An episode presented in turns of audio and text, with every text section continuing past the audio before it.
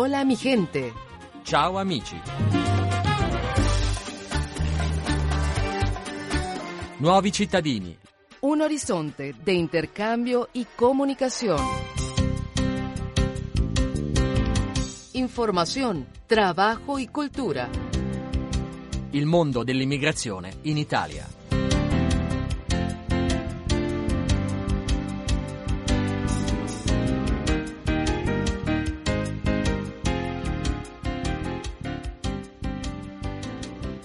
Hola mi gente, ciao amici, sono Marisol Flores, vi saluto dagli studi di Radio Vaticana. Il nostro programma oggi è molto speciale dedicato al film Ferrari. Oggi abbiamo l'onore di presentarvi un'intervista esclusiva con uno degli attori chiave del film, Giuseppe Bonifatti, il quale interpreta il ruolo di Giacomo Cuoghi, amico e collega di Enzo Ferrari.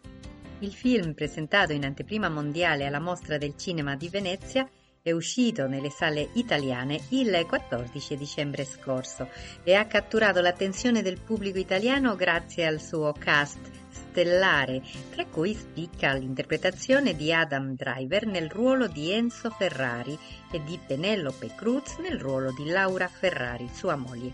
Oggi avremo il piacere di ascoltare un'intervista realizzata a Giuseppe Bonafatti, dal nostro collega il giornalista Giovanni Menicocci dell'agenzia di comunicazioni in cadenza. Ascolteremo quindi Bonifatti sul suo coinvolgimento nel film, la sua esperienza sul set, le sfide affrontate nel portare alla vita il personaggio di Giacomo Cuoghi e molto altro ancora.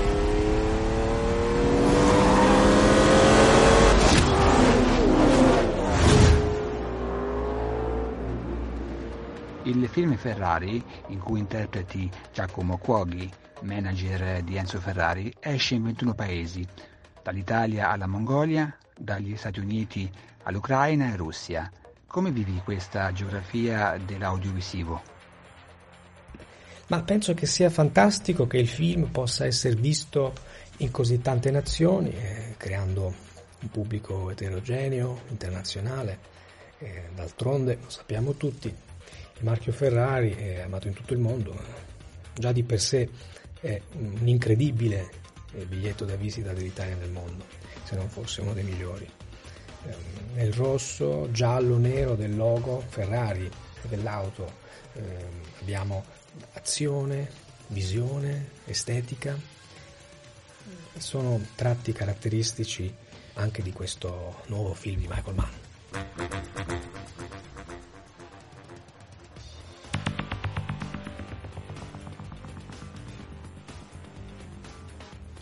Come è stato lavorare con Penelope Cruz e Adam Driver? È stata un'esperienza fantastica, no? Che dire. Con Adam Driver Penelope Cruz mi sono sentito a mio agio immediatamente, già durante le prove, e nonostante avessi davanti due tra gli attori più richiesti dello Star System internazionale. Poi il fatto che Michael Mann abbia deciso di mettermi al loro fianco per la table read ha sicuramente aiutato a rompere il ghiaccio eh, prima dell'inizio delle riprese. Mi ha fatto capire il ruolo cruciale eh, che avrei avuto come consigliere. Eh, mi ricordo lo stesso giorno Michael mi ha dato del materiale, alcune interviste che riguardavano Giacomo Cuoghi, c'erano dei dettagli come il suo rapporto con Enzo Ferrari, eh, Cuoghi era uno dei più stretti amici e confidenti di Enzo.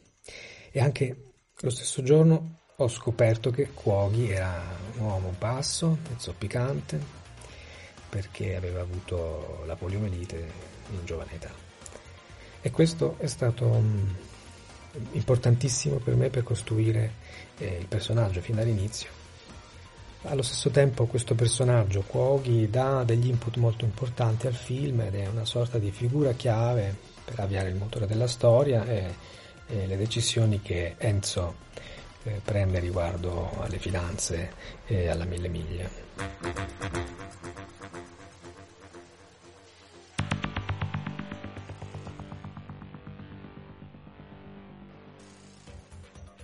Michael Mann, il regista, ha realizzato film cult come L'ultimo dei Moicani, Hit la sfida. Qual è il film di Mann che preferisci?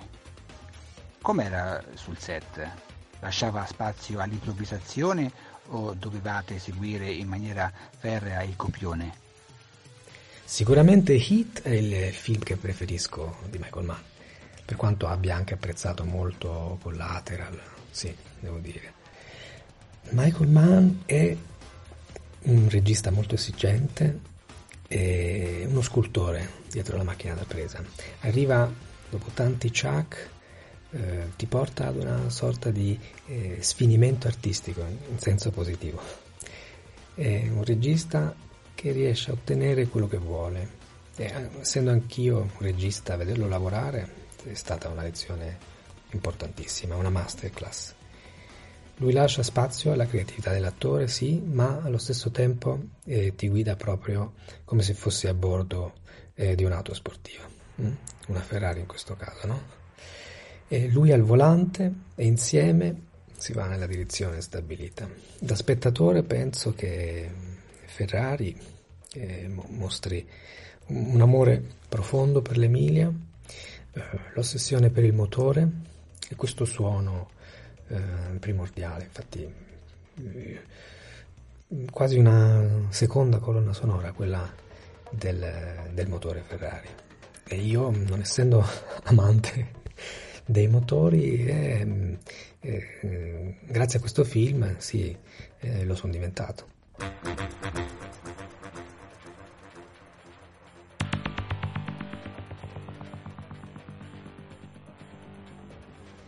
Sta lavorando al Teatro Volante. Puoi parlarcene? Cosa occorrerebbe per portarlo in Italia? Il Teatro Volante è il mio progetto di vita assieme a Linda Sukataki, ungherese, la produttrice creativa del teatro, nonché mia moglie. Noi ci siamo persino sposati all'aeroporto di Billon, quindi immagini insomma, l'importanza per noi di questo, di questo posto.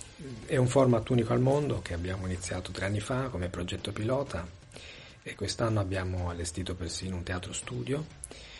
E il nostro team di attori, cantanti, danzatori interagisce come una compagnia aerea fantastica sulle ali della fantasia e della creatività con i passeggeri di tutto il mondo. E l'intento è quello di offrire esperienze artistiche uniche e indimenticabili. Eh, opera, performance ai gates normalmente, eh, ai terminal, eh, deposito bagagli, concerti. Poi abbiamo anche degli eventi come spettacoli teatrali o di danza negli hangar, ad esempio abbiamo prodotto una versione molto originale di, del Gabbiano di Chekhov, che abbiamo anche rappresentato quest'anno ehm, a Timisoara, capitale europea della cultura. Eh, stiamo esportando all'estero il format, siamo partiti quest'anno dai paesi nordici, in Svezia, Finlandia, Islanda e abbiamo iniziato una conversazione importante su eh, diverse esperienze europee per combattere la paura del volo e aiutare a ridurre lo stress da viaggio attraverso l'opera e il teatro. In Italia siamo in contatto con un bel progetto a Palermo e speriamo di riuscire anche eh, con altri aeroporti in Italia, ad esempio Roma, sì, siamo molto interessati.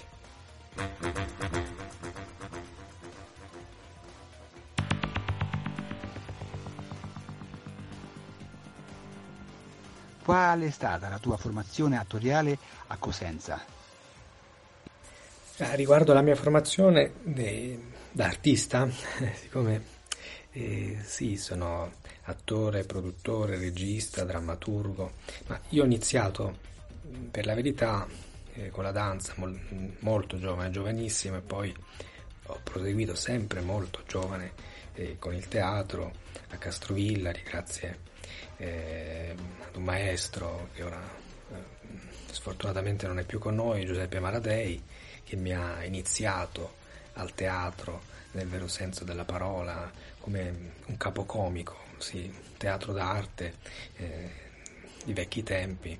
Poi ho proseguito da qui alla Paolo Grassi a Milano, ma la mia vera sì, formazione è stata come regista, drammaturgo e attore all'Odin Teatro in Danimarca, alla corte di Eugenio Barba, dove mm, sono stato artista e regista in residenza per, per dieci anni prima di, di, trasferirmi dal nord della Danimarca al sud e fondare il Teatro Volante, ma già prima avevo fondato eh, DO Performing Arts Group Divano Occidentale Orientale, che è la nostra altra eh, compagnia teatrale che ha ancora base eh, in Italia.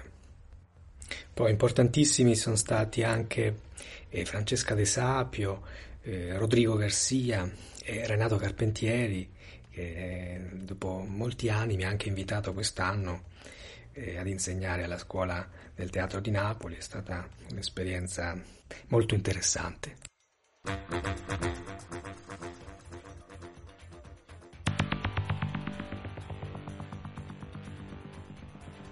Hai un film in progetto come regista, puoi parlarcene? Sì, ehm, sono ancora all'inizio, ho iniziato a scrivere la sceneggiatura del film l'anno scorso, ma avevo in mente il progetto da, eh, da diversi anni e potrebbe rappresentare il mio debutto da regista di lungometraggi, nonostante abbiamo già prodotto dei video sperimentali ed arte eh, con la nostra compagnia nel passato e li abbiamo anche presentati a diversi festival internazionali. È il film è ambientato um, tra la Danimarca e l'Italia, in particolar modo la Calabria, e si ispira alla tragedia di Amleto. Ho voluto ambientare parte della sceneggiatura in Italia anche così da potermi eh, riavvicinare artisticamente alla mia nazione dal punto di vista artistico. Il titolo, eh, La vendetta è un piatto che va servito freddo, molto in stile Bert Müller, un titolo lungo, lunghissimo. Ho già individuato il protagonista del film, ma praticamente io sto scrivendo il film attorno alla sua figura. E Sef è un italo-danese, un talento, ma non è un attore professionista, quindi ci sarà parecchio da fare e devo innanzitutto terminare di scrivere la sceneggiatura.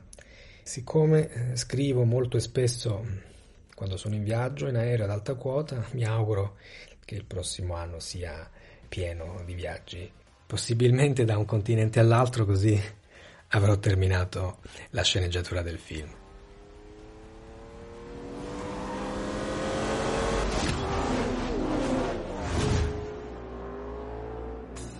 Ringraziamo il collega Giovanni Menicocci per averci fornito questa entusiasmante intervista a Giuseppe Bonifatti.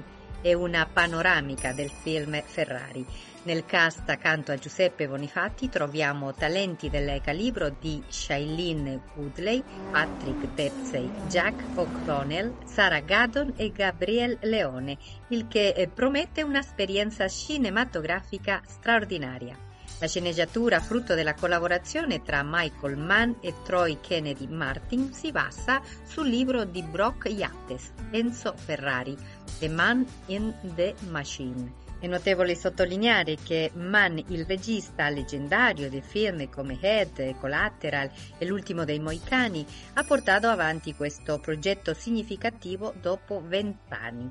Il film, ambientato nel 1957, racconta una storia avvincente che intreccia la vita privata di Enzo Ferrari con gli avvenimenti legati alle corse automobilistiche, compresa la tragica Mille Miglia, del 1957, segnata dall'incidente di Alfonso di Portago e dal rischio di fallimento. Un'opera cinematografica che promette di emergere gli spettatori in un'epoca affascinante e cruciale della storia dell'automobilismo.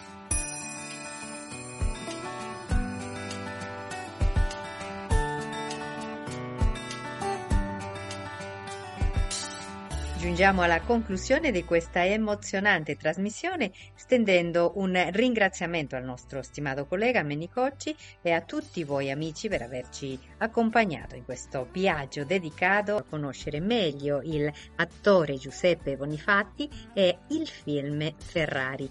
Vi lasciamo adesso con la magia della musica del continente latinoamericano negli ultimi minuti di questo programma. Chi vi parla, Marisol Flores, vi ringrazia ancora a tutti voi amiche e amici per averci seguito e vi augura che questi ultimi giorni del 2023 siano sereni in compagnia dei vostri cari e che il 2024 sia un anno pieno di gioie e di prosperità. Grazie ancora per la vostra preziosa compagnia.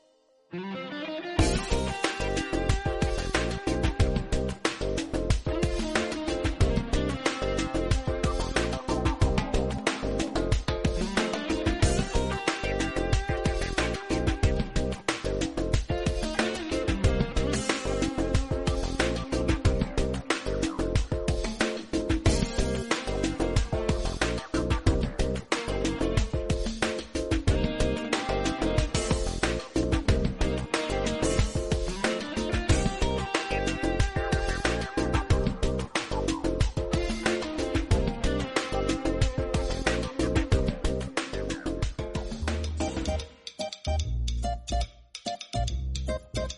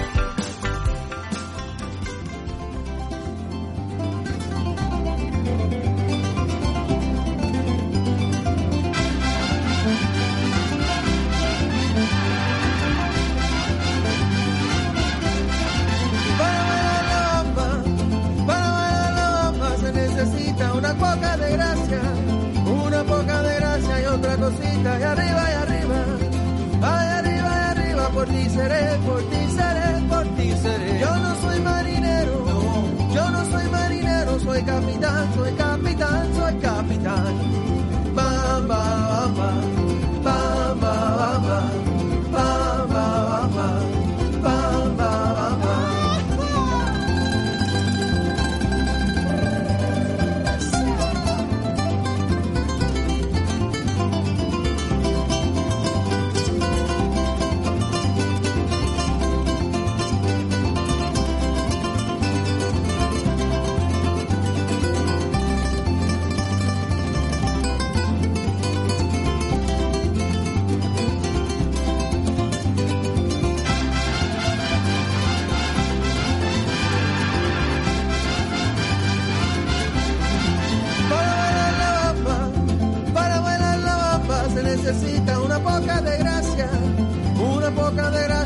cosita, cosita, y arriba, y arriba, ay arriba, y arriba, por ti seré, por ti seré, por ti seré. Yo no soy marinero, no, yo no soy marinero, soy capitán, soy capitán, soy capitán. Bam, bam, bam, bam.